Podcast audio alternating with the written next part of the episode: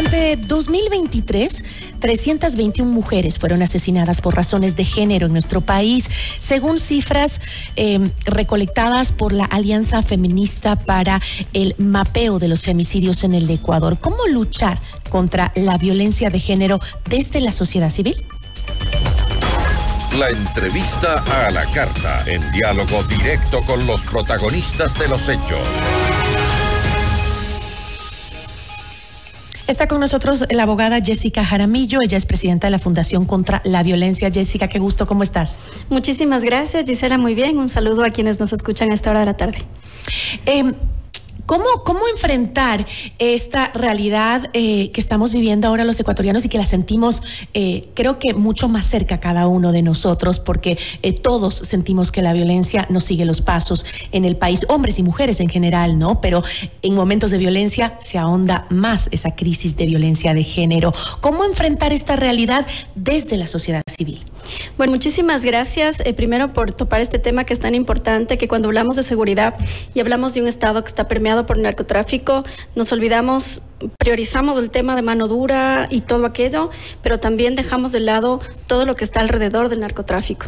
Alrededor del narcotráfico están delitos conexos como la trata de personas, como la explotación sexual de mujeres, explotación sexual infantil de niños, niñas adolescentes. Está todo lo que es eh, alrededor de las bandas delictivas, el reclutamiento de niños desde los 8, 9 y 10 años que están dentro de estos sistemas en territorios que están cooptados por este fenómeno y que lamentablemente eh, ahí no ha entrado el Estado o el Estado ha cedido espacio a la delincuencia. Y frente a eso, lo único que tenemos que hacer como Estado y como sociedad es precisamente establecer planes, programas y proyectos que estén orientados específicamente a la recuperación de esos territorios y a la recuperación de hombres, mujeres y niñas que han sido víctimas de la violencia. Sobre esto, lo más importante ahora es eh, los centros de atención integral y las casas de acogida que estamos ya funcionando eh, con el apoyo del Ministerio de la Mujer y Derechos Humanos, en donde hemos logrado atender una red de 33 centros de atención integral y casas de acogida. La Fundación contra la Violencia es a partir del primero de febrero un centro de atención integral en donde recibimos a víctimas de violencia de género, de violencia física, psicológica y sexual, y en donde patrocinamos las causas, pero además brindamos una contención y ayuda psicológica para que puedan salir de la violencia. Esto es un sistema integral. Quien hace el abordaje es una trabajadora social y vale la pena señalarlo. Nosotros estamos trabajando en este eje de manera gratuita para víctimas de violencia basada en género. Y este, eh, por ejemplo, ¿cómo, ¿cómo trabajan en el caso de que el perpetrador de la violencia eh, sea parte de ese entorno familiar. Eh, en, esos casos en donde la persona sigue en ese mismo entorno porque tiene una dependencia emocional, financiera y demás. Las dependencias van de dos ámbitos, ¿no es cierto? De la dependencia emocional, que es un elemento que hay que abordarlo con herramientas psicoemocionales para que una mujer o una persona que vive o que está inmerso dentro del círculo de violencia pueda tener herramientas emocionales para frenar la violencia. Y además herramientas judiciales para poner una denuncia. Lamentablemente hay mucha gente que está viviendo esta condición, pero que no eh, tiene forma de poner una denuncia, no se anima a poner una denuncia porque mentalmente, psicológicamente no está preparada para hacerlo. Y la otra herramienta que hay que brindarles siempre, además del empoderamiento, porque yo suelo decir siempre, puedo empoderar una, dos, tres, cuatro veces, llegar con un taller al territorio, pero si nosotros no le damos a esa persona herramientas económicas para salir de la dependencia, lamentablemente no vamos a poder hacerlo. Nosotros estamos haciendo ciclos de conferencias y talleres, estamos trabajando con instituciones educativas, estamos trabajando con instituciones privadas también, estamos trabajando con barrios y localidades a través del contacto que pueden hacer con nosotros, nos solicitan una charla de sensibilización o capacitación y nosotros acudimos con este equipo interdisciplinario a precisamente entregar una capacitación, tanto en el enfoque psicológico y legal como en las herramientas necesarias para salir de la dependencia económica. Esto es importante decirlo, em, eh, Gisela, porque lamentablemente nosotros el número de femicidios que tenemos hoy es terrible. Una mujer muere, muere cada 27 horas en el Ecuador. Y muchas de ellas mueren con la boleta en la cartera. Así es, así es, porque lamentablemente siguen inmersas dentro del círculo, no se rompe la dependencia emocional, no se rompe la dependencia económica y no se tejen redes de apoyo. Las redes de apoyo alrededor de una persona que vive violencia son fundamentales para que no regreses a casa, para que te quedes en la casa de tus familiares, de tus padres, de tus amigos por un tiempo al menos o para que puedas estar en una casa de acogida por un tiempo al menos hasta que puedas tener estas herramientas para salir adelante. Y por lo general, una de las cosas que a mí me preocupa muchísimo y creo que es una de las reformas que se está tratando es eh, que Mm, lo necesario que son, ¿no es cierto?, que las autoridades judiciales hagan su trabajo. Hoy en día tú pones una denuncia de violencia psicológica en fiscalía y lo que sucede en la práctica y todos los días es que si tienes un buen fiscal, va a ordenar, va a pedir inmediatamente al juez que te dé medidas de protección pero si no es un buen fiscal, no está comprometido y no entiende cuál es la condición, lamentablemente tienen los expedientes ahí, mandan a hacer valoración psicológica, mandan a hacer una serie de diligencias, pero no solicitan medidas de protección. Y por lo tanto, no sirve de nada que pongas la denuncia si inmediatamente no tienes una medida de protección que te proteja de un mal inminente, al menos con una medida de restricción, con una orden de salida de la vivienda. ¿De qué depende? ¿Depende de eh, la formación de los funcionarios de justicia o depende de... Eh, también la influencia cultural marcada mucho por el machismo,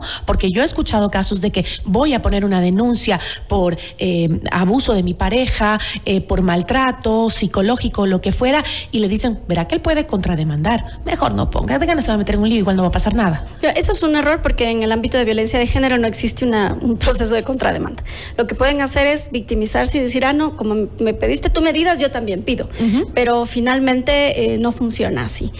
creo que es importante una sensibilización a los operadores de justicia, también capacitación, porque no hay especialización en el ámbito del sistema judicial. Es decir, tienes muy pocos jueces especializados en esta materia, muy pocos que entienden la sensibilidad que, con la que debes tratar.